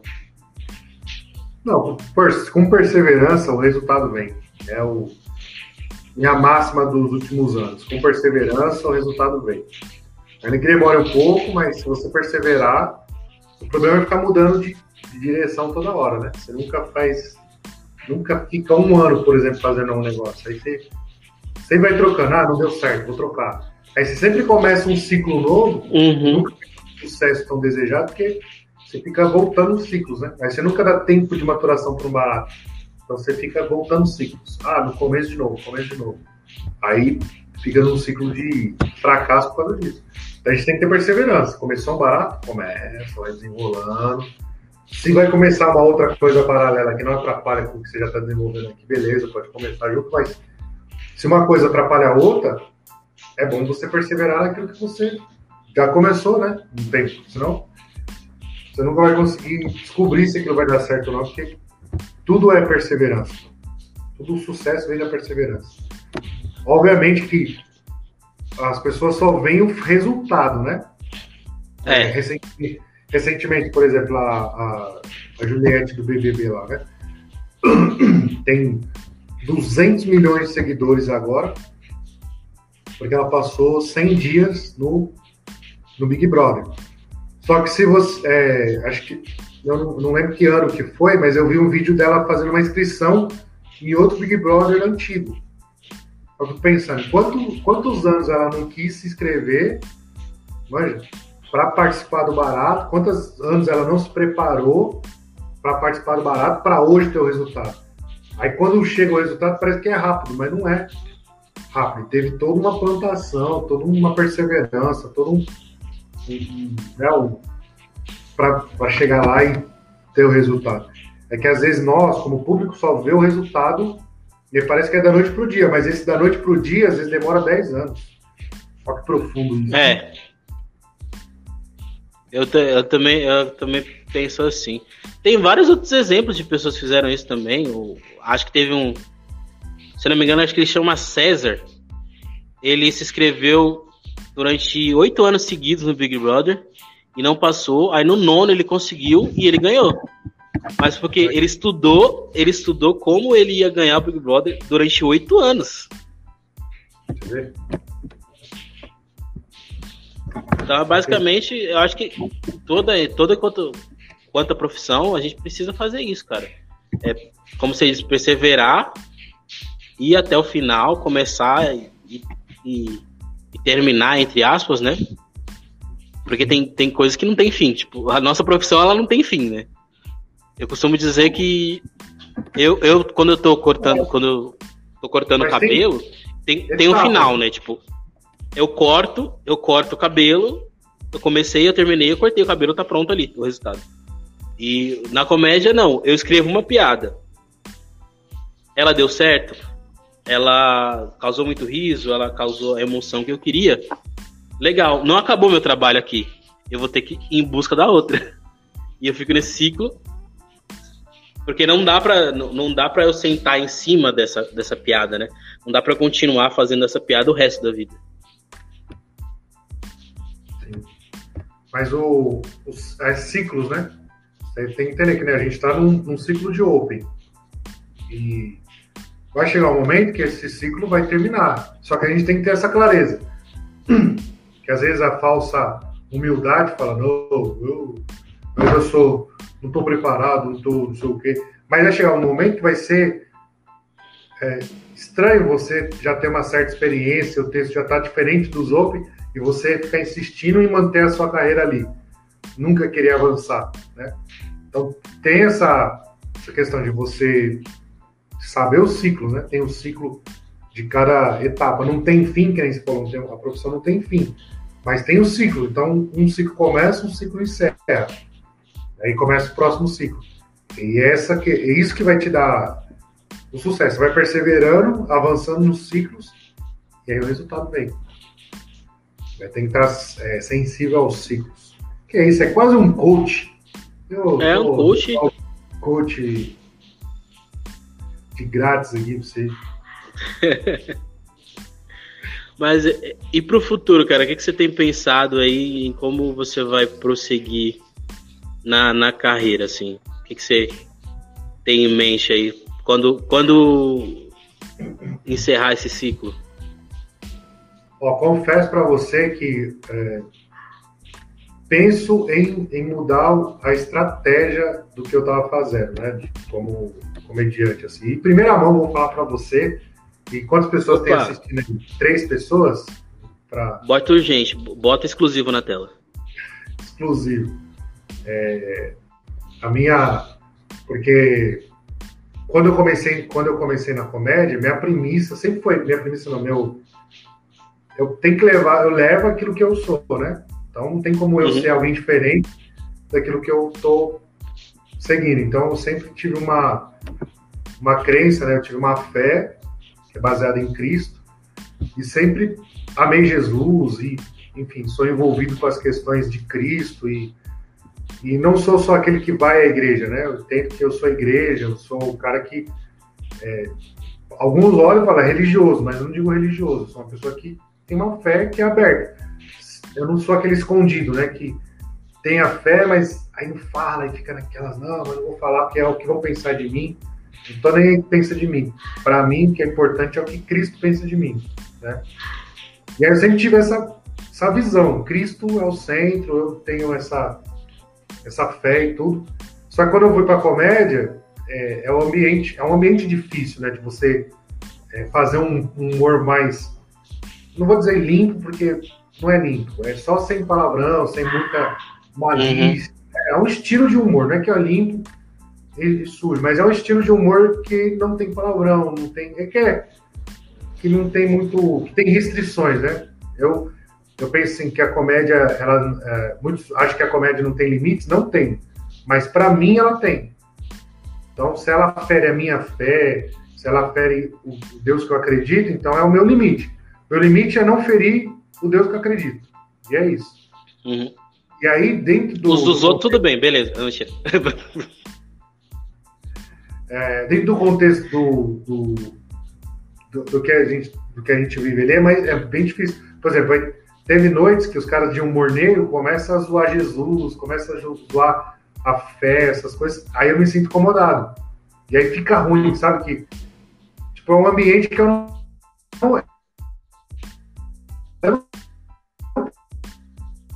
posso reclamar, eu tô Algumas vezes eu saí, quero falar, e aí eu acabei saindo. Falei, tem dia que eu não aguento aí, né? Porque é a mesma coisa, alguém começar a, a falar mal da sua mãe ou da sua esposa, de alguém que você ama muito.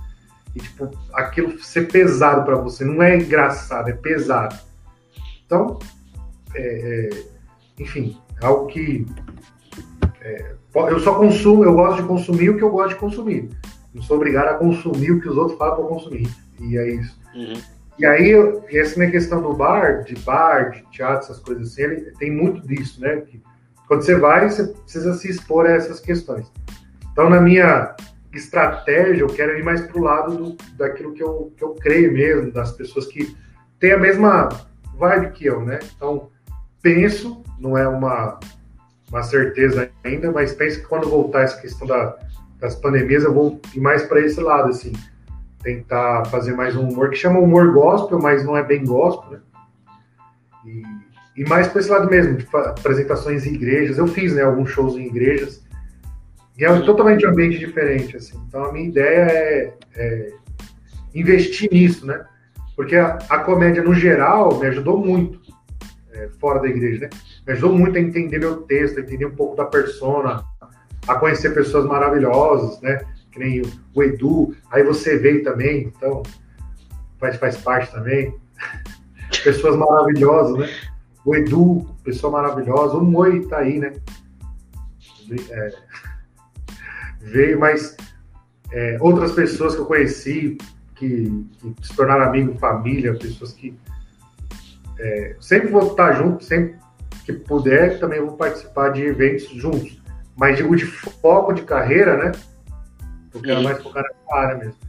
Então é, é, pensar, é mudar um pouco a estratégia de aonde eu me apresento. Porque eu sempre gostei de teatro. E quando eu comecei na comédia, assim, desenvolver mais na comédia, minha ideia era mais fazer teatro. Só que eu entendi, se você não for para bar, você não consegue lapidar o seu texto, né? Só que. É, o bar é, ele te faz criar uma casca, né? É. Só que é um ambiente. Você assim, consegue eu... lidar com distração, essas coisas. Mas é, é complicado porque, assim, na, no teatro eu já vou normal, né? Uhum. Sempre uhum. teatro, sempre gostei de teatro, enfim, musical, essas coisas.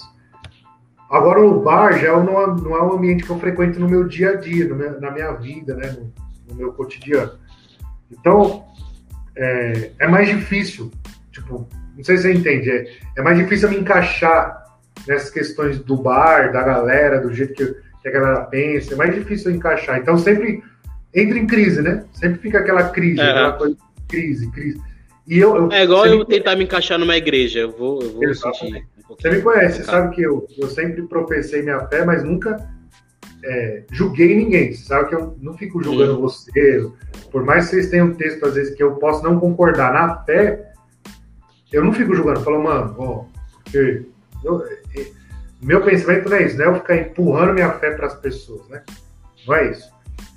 É, quem se abre para ouvir, obviamente que eu falo, mas a, a minha, a minha ideia de, de fé, assim, eu tenho minha fé, você tem a sua fé. Se você se abrir para ouvir o que eu tenho para dizer sobre minha fé, eu vou dizer, mas vou respeitar a sua fé. E tá tudo certo. Se você não acreditar no que eu acredito, se você não. O que eu não, o que eu não acho legal é você é, menosprezar o que eu acredito. Manja? Você uhum. é, jogar no lixo ou achar que é o, que é o, o cúmulo que eu acredito, porque é um absurdo para você. Mas, enfim porque é o que a gente acredita em todo o contexto. Então, quando é, tá nesse ambiente que não, não, eu não consigo me encaixar, muitas vezes é isso. Eu não julgo, mas muitas pessoas às vezes julgam por eu ter um texto mais, mais simples, assim. E também, não só julga, mas fica muito mais difícil, porque você percebe que no bar, é, quem tem um texto um pouco mais voltado para esse ambiente, se dá melhor, né? Então, o cara que vai falar sobre várias situações, que eu não, não vou conseguir entrar. Então fica sendo mais difícil, assim. E na questão da igreja. Ah, mas eu, eu, eu, só uma coisa que, que, eu, que eu gostaria de expressar o pensamento. Eu não acho que o seu texto seja simples. Ele é um texto que é, é, é muito mais simples eu falar sobre sobre é, sobre uma opinião que grande parte das pessoas tem, porque hoje não falar grande parte, né, mas boa parte de, das pessoas hoje é, tendem a ter uma, uma um, um, distanciamento de, de religião. Então é bem mais fácil falar porque tem, além de, de, de ter mais pessoas, ter pessoas falando a favor do que eu tô, que eu tô pensando, ainda tem mais pensamentos. Então tem uma galera que tá falando, então acaba sendo um pouco mais fácil. Eu acho que é mais difícil você fazer um humor é, falando sobre, sobre a sua fé, sobre o que você acredita e, e ainda manter o respeito pelas outras pessoas que, que não acreditam no que você acredita. Então é, é complicado. E teve uma, uma pessoa que me falou que isso foi em música, mas eu acho que se encaixa em tudo na vida, tudo que a gente faz. Fazer o simples é difícil. Porque fazer o complicado, qualquer um consegue. Tipo, na música, qualquer um consegue fazer um melisma de, de ficar gritando, a pessoa consegue ficar gritando, semitonando, que é tipo uma, um, um, um enfeite que ela dá. Isso muitos conseguem fazer, mas agora cantar do começo até o fim afinado num tom só, são poucos. Isso, é, isso em tese é simples, mas é difícil de fazer. Sim. Mas é. Mas então, é não, não, é, não é que seja simples é um humor que você está procurando não você tá se impondo, você tá fazendo stand-up, você tá fazendo o que você acredita. É, então, falando sobre o que você questão, acredita, da forma que você acredita. Não é questão, acho que é da, da imposição, tipo, não, não, querer mudar, mas é o dia a dia, entende? Tipo, eu não vou conseguir. Não, eu, eu falo que se impor. Eu não, eu não, não falando se impor de, tipo, apontar pra pessoa, de, tipo. Sim, não, entendi. Colocar um muro na frente da pessoa. Mas é de, de ser você, ser verdadeiro. É, porque assim, o meu, o meu dia a dia é envolvido com as coisas da igreja, com o pessoal, com tudo que eu, que eu ouço é, é, é voltado para isso, né? Tem uma, como eu falei, não é só uma, é, uma, uma, fé que eu ando escondido. Todo mundo sabe disso, todos meus amigos sabem disso, minha família, quem está envolvido comigo sabe que, que, que eu sou uma pessoa envolvida com essa questão. Então, no meu dia a dia, o que, que tem? É isso. Só que, por exemplo, eu não consigo fazer piada do meu dia a dia exatamente. Tem várias piadas que eu já criei, só que só funciona com quem tem um contexto, com quem é, vive, tem a vivência da igreja, né? Porque tem muita coisa que é muito específica, é para quem vive aquilo, é para quem tem aquela. É, que vai entender o contexto, né? As coisas por trás. As, tem piada que eu consigo fazer com, com situações, é, é até de textos bíblicos, assim, que não, que não ofende a palavra, mas é um, uma situação, um texto bíblico que é muito engraçado, mas eu não consigo fazer no bar, por exemplo. Não consigo fazer num, num teatro que não tem esse, essa temática. Porque eu sei que às vezes a pessoa nunca leu, nunca viu, ou vai se sentir ofendida porque eu estou falando daquilo, muitas vezes, né? Então, é, então meu, meu pensamento é para não ficar entrando nessas. Aí é meu pensamento, né? Para não ficar entrando nessas crises de ah, faço isso, posso fazer aquilo, vou naquele lugar. Aí, eu, aí quando eu me submeto aí a bar, eu tenho que, às vezes, ouvir umas piadas que eu não. que ferem minha fé. Então, às vezes, eu fico naquelas, naquelas crises, várias crises, manja? É para não ter essa crise que eu pensei, quando voltar essa questão de poder estar tá fazendo show, eu quero dar uma direcionada mais para esse tipo de humor, para esse tipo de ambiente, ambiente de igreja e tudo mais que eu falo para você, mano, é muito difícil fazer humor na igreja, assim, muito difícil, muito difícil. Parece que é mais tranquilo, assim, mas digo assim, é, é que nem eu toco bateria. E quando eu comecei a tocar bateria, meu, era, foi muito tempo atrás, né? Era um, um tipo, diabo na igreja, guitarra com distorção, bateria. Existe algumas questões que é, é tabu dentro da igreja, né? Hoje é muito mais leve, algumas coisas são muito mais. É, as informações são muito mais rápidas de chegar para nós, então é, a igreja não é tão beata assim, né? O pessoal não é tão beato. Principalmente a igreja que eu frequento é maravilhoso lá. Só que outras igrejas, e a ideia de fazer comédia não é só na, na igreja que eu frequento, é em outras igrejas, às vezes é muito quadrado, tá ligado? É difícil. Então é uma barreira que eu também Mas eu, eu tenho visto que tem, tem tido uma crescente no, no, no humor dentro da, da, da, igreja, assim. Eu vejo que tem, tem, alguns, tem alguns TikTokers famosos que fazem humor com. É, o mesmo, é a mesma panela, é a mesma panela. Dia a dia. Né? É a mesma galera ali, né? É a mesma é. galera que tá ali, é tipo uns, vamos dizer, um. Dá pra contar uns, uns 10 no dedo que, que persevera nisso, né? Porque você vai ter ataque de todos os lados, né? O problema é isso, o religioso é. Por isso que eu falei que os extremos é ruim, né? Uhum. Tem, tem um religioso que é extremo também. Tem o cara que é que não é religioso, que é escrachado demais, que é extremo, mas também tem o cara que é religioso ou extremo. E tudo que é extremo é ruim. É, e, pra, e, e, como a piada ela tá muito ligada com, com o sarcasmo e, e o escárnio, é, se você for pegar lá no, nos, nos, no, no primor, nos primórdios assim, da civilização com a igreja, é, o, ri, o ato de rir era, era algo considerado do demônio, né? Do, do diabo. Então, é, você fazer uma piada num contexto onde Deus está, está tecnicamente presente, as pessoas que têm esse pensamento mais, mais antigo, porque acaba sendo incrustado na mente da pessoa, porque vai é pai, é, é avô, pai, mãe, e vai passando de geração em geração, a pessoa acaba ficando com aquele pensamento, né? E a pessoa que vê foi criada dessa forma, aonde A igreja é um local onde você vai para pedir perdão e para agradecer. Você não vai para rir. Você só vai no máximo chorar.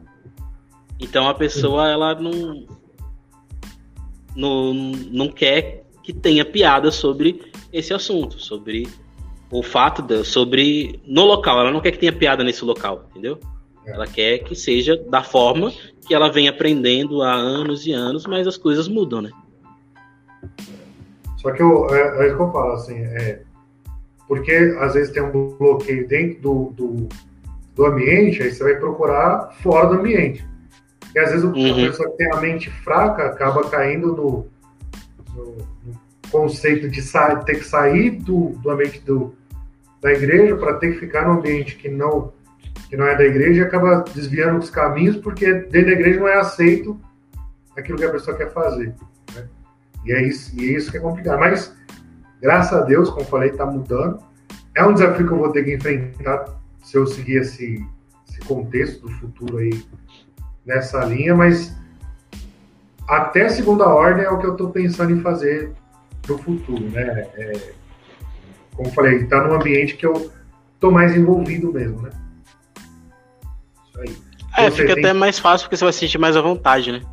Sim. Não, é como falei, e abre um leque gigantesco para texto. Porque fora do ambiente da igreja, eu consigo falar do meu dia a dia, eu, eu considero o meu texto razoável, não é perfeito, mas também não é ruimzão de água. Eu consigo fazer ele no teatro, consigo fazer ele no bar. Tudo. Só que assim, é, eu fico um pouco limitado, porque às vezes sempre quando eu uhum. começo a criar o texto, fico pensando no meu texto.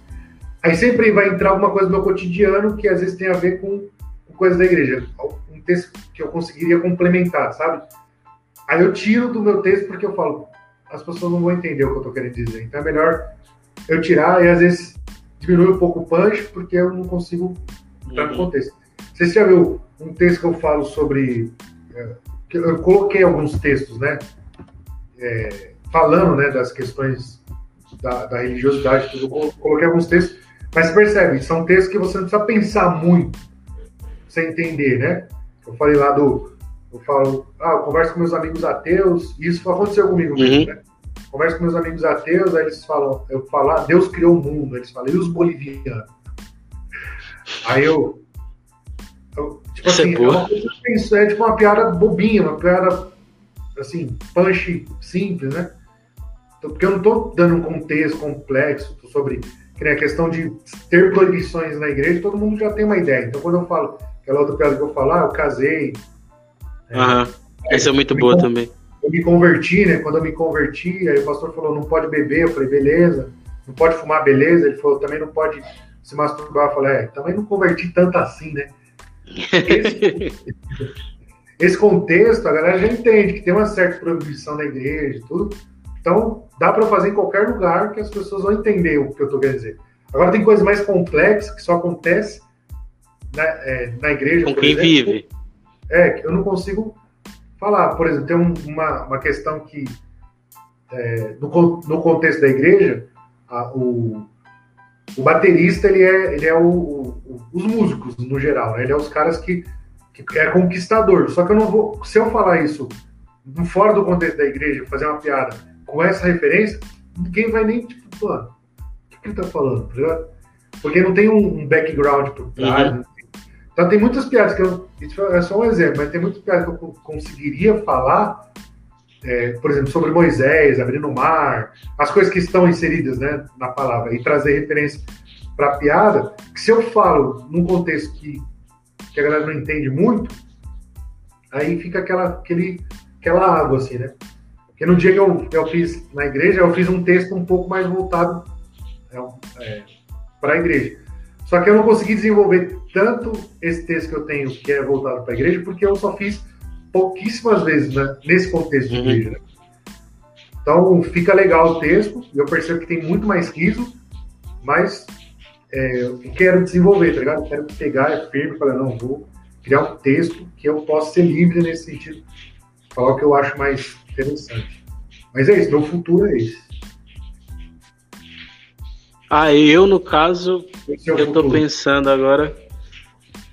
Cara, eu tô pensando em, em, produzir um pouco mais. entendeu? Vou me, me focar um pouco mais na produção. E enquanto eu estou produzindo, eu quero é, estruturar meu solo.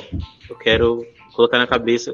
Eu coloquei na cabeça no final de 2019 que eu iria fazer o meu solo, que ia ter um solo. Não, não sei quando que eu vou gravar, mas que eu vou estruturar para fazer um solo. Eu até já fiz a estrutura dele, já coloquei algumas piadas.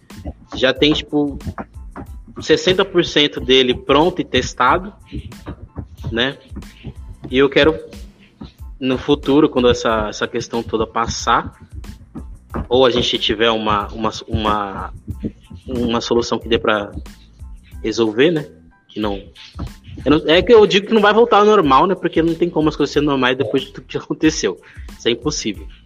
Mas quando a gente puder ter as coisas é, na sua normalidade razoável, é, eu quero fazer isso e começar a rodar com esse solo por aí, entendeu? Começar a, a deixar ele estruturado e, quem sabe, gravar. É, esse é o meu principal coisa, porque em 2019 eu tive a oportunidade de fazer em dois dias uma hora de texto. É uma hora de texto, eu peguei, juntei meu texto, eu, eu organizei ele e eu vi que boa parte desse texto, dessa uma hora, foi muito alta. Muito alta, foi muito legal. Então eu falei, ó, eu acho que eu consigo segurar uma plateia por, por pelo menos uns 40 minutos. Que é, que é em média o que tá tendo um solo ultimamente. Então eu vou estruturar para deixar esse solo com o começo, o meio e o final é, do jeito que eu penso, do jeito que eu, que eu, que eu gosto de assistir um, um, um solo ah, é, eu gosto dessa brincadeira de, de brincar com as emoções, igual o Thiago fez. De que, tipo, no momento, no começo ele, ele vem trazendo riso, riso, riso. Aí ele para, faz você pensar. Algumas pessoas choram, algumas pessoas é, ficam com raiva dele. E no final ele solta aquele punch enorme, onde todo mundo aplaude de, de em pé e, e, a pessoa se engasga de rir. Sabe? Eu gosto de, de, desse negócio. Eu quero fazer um solo assim, onde eu possa é, brincar com a plateia e eu só quero.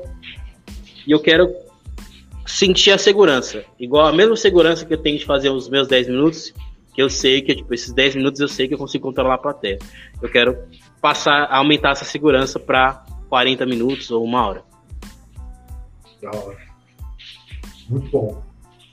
Eu desejo muito sucesso para a sua caminhada. Você tem o um texto bom.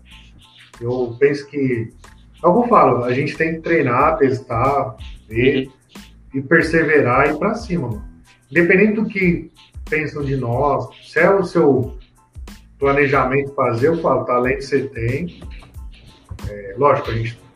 É, a maioria dos outros né, tem que lapidar o texto para ter um, é, uma força maior, tô falando, é nem ser mais engraçado, porque já, uma, o texto às vezes é engraçado, mas como você falou, mudou uma ordem de um barato, fica mais engraçado, fica mais forte, tem um punch maior. Uhum. Né?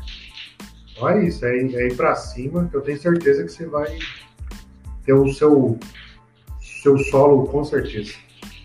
Se for ah, 40 minutos de água, pelo menos hidratado você fica, né? pelo menos, e se tiver calor, eu fico refrescadinho. Exatamente. Carlos, eu gostaria de agradecer muito por você ter aceitado o convite. A gente demorou muito para conseguir fazer isso. É isso. Uma...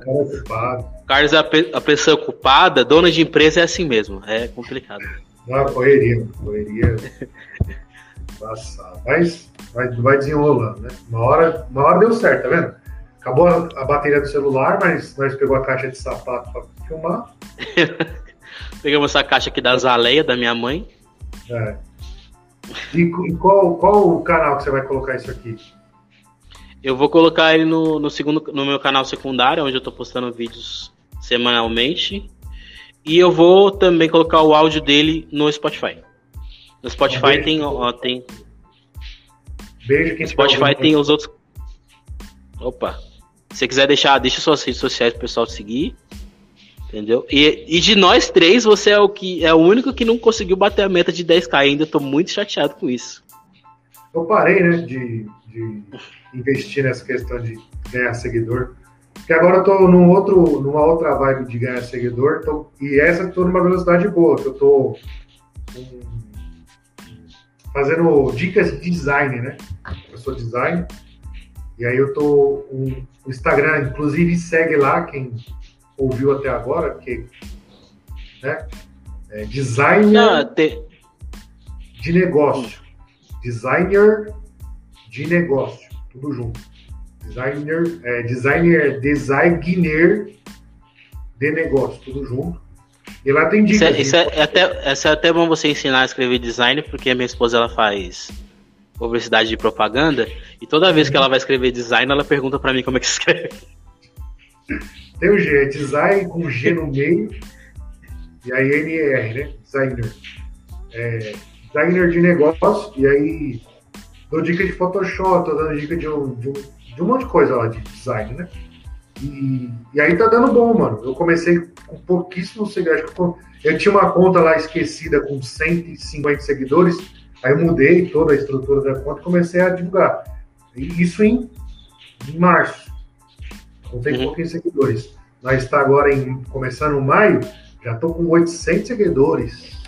Aí, ó. Muito bom. É pouco ainda, mas é legal que são 800 pessoas que têm interesse no que eu estou falando no, ali. No seu, no seu dois trampo, meses, então, é.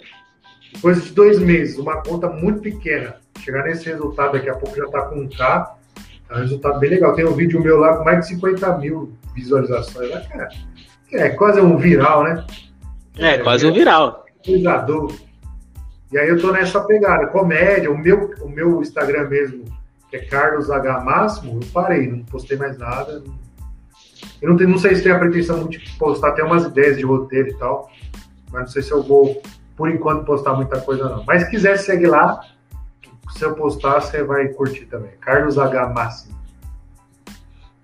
É isso, Carlos. Muito obrigado Oi. pela, pela. Oi. Prazerzão estar com nós aí. Obrigado por te convidar também. Tamo junto, sucesso no, no seu Pod Nelson aí, vai crescer muito. Se Deus quiser. Perseverança, qualidade, é isso. A gente vai para cima, vai olhar para esse começo pequeno e sempre ver que a perseverança traz o sucesso. Amém. Com essas palavras bonitas que nós encerramos aqui o podcast. Agradecer ao Carlos pela oportunidade. Ele, foi, ele deu uma aula aqui de, de como ser uma, um, um profissional de sucesso independente da área. Que isso. Então, é, divulgue esse, esse, esse episódio para a pessoa que você acha que tem muito talento e está moscando. Esse daqui, esse, esse episódio foi muito motivador para você que está com dificuldade de alcançar o, o seu objetivo e está cansando. Então, cara, não cansa não. Não cansa que, que é só perseverar que vai dar certo. Eu não sei quando, mas vai. Pensa que, tipo, a cada um dia, a cada um dia que você tá fazendo o negócio, é um dia a, mais, a menos para chegar no seu objetivo. É isso. É isso. É um passo mais perto do seu sucesso. Exatamente. Então, muito obrigado, Carlos. Valeu mesmo. Você é meu irmão mesmo. Eu eu tinha que eu tinha que gravar isso, agora só falta o Edu. Já gravei com todas as pessoas que, que são especiais para mim. E o pessoal que tá ouvindo o podcast aqui no, no Spotify, que tá assistindo o vídeo, fique ligado que nas próximas semanas eu vou trazer um convidado, mas um convidado de peso. Um convidado que vai mudar as estruturas desse podcast. Então, não perca. Não perca. Não que o, o Carlos Máximo não seja um convidado de peso, que afinal pesa 280 quilos, com certeza é pesado. Em cada teta, né? Mas estamos juntos, irmão. Muito obrigado. É e vamos, vamos esperar esse negócio passar e vamos fazer uma noite de novo da fábrica, pelo amor de Deus, que tem que tem que rolar. E tem que atualizar as fotos, porque nas outras fotos estão muito feio, pelo amor de Deus. Ah, tá bonitão agora. Ah, o galã. Não, agora eu tô, tô aceitável. Antes eu tava deplorável.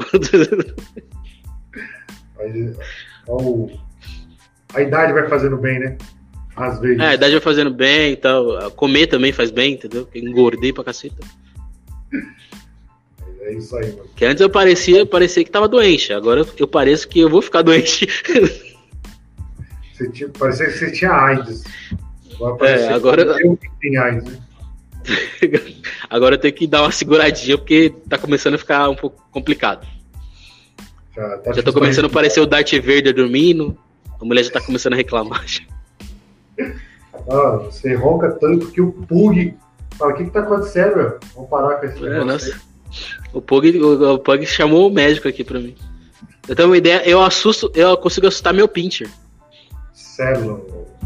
Olha que Pincher é o cachorro mais estranho que tem na face da Terra. Consegui assustar, tá no nível melhor fazer aquela velha, velha caminhada, né? É, não, é porque nesse negócio aí não, não dá. Mas, Carlos, muito obrigado. Agora eu tenho que resolver uns negócios aqui. Eu acredito que você também tem uns negócios para resolver. Tamo é, junto é. e vamos, vamos marcar esse show aí que tem que rolar. Demorou, mãe. Beleza? Obrigadão. Falou, irmão. Muito obrigado. Aos, aos ouvintes que ficaram até aqui, brigadão. Valeu.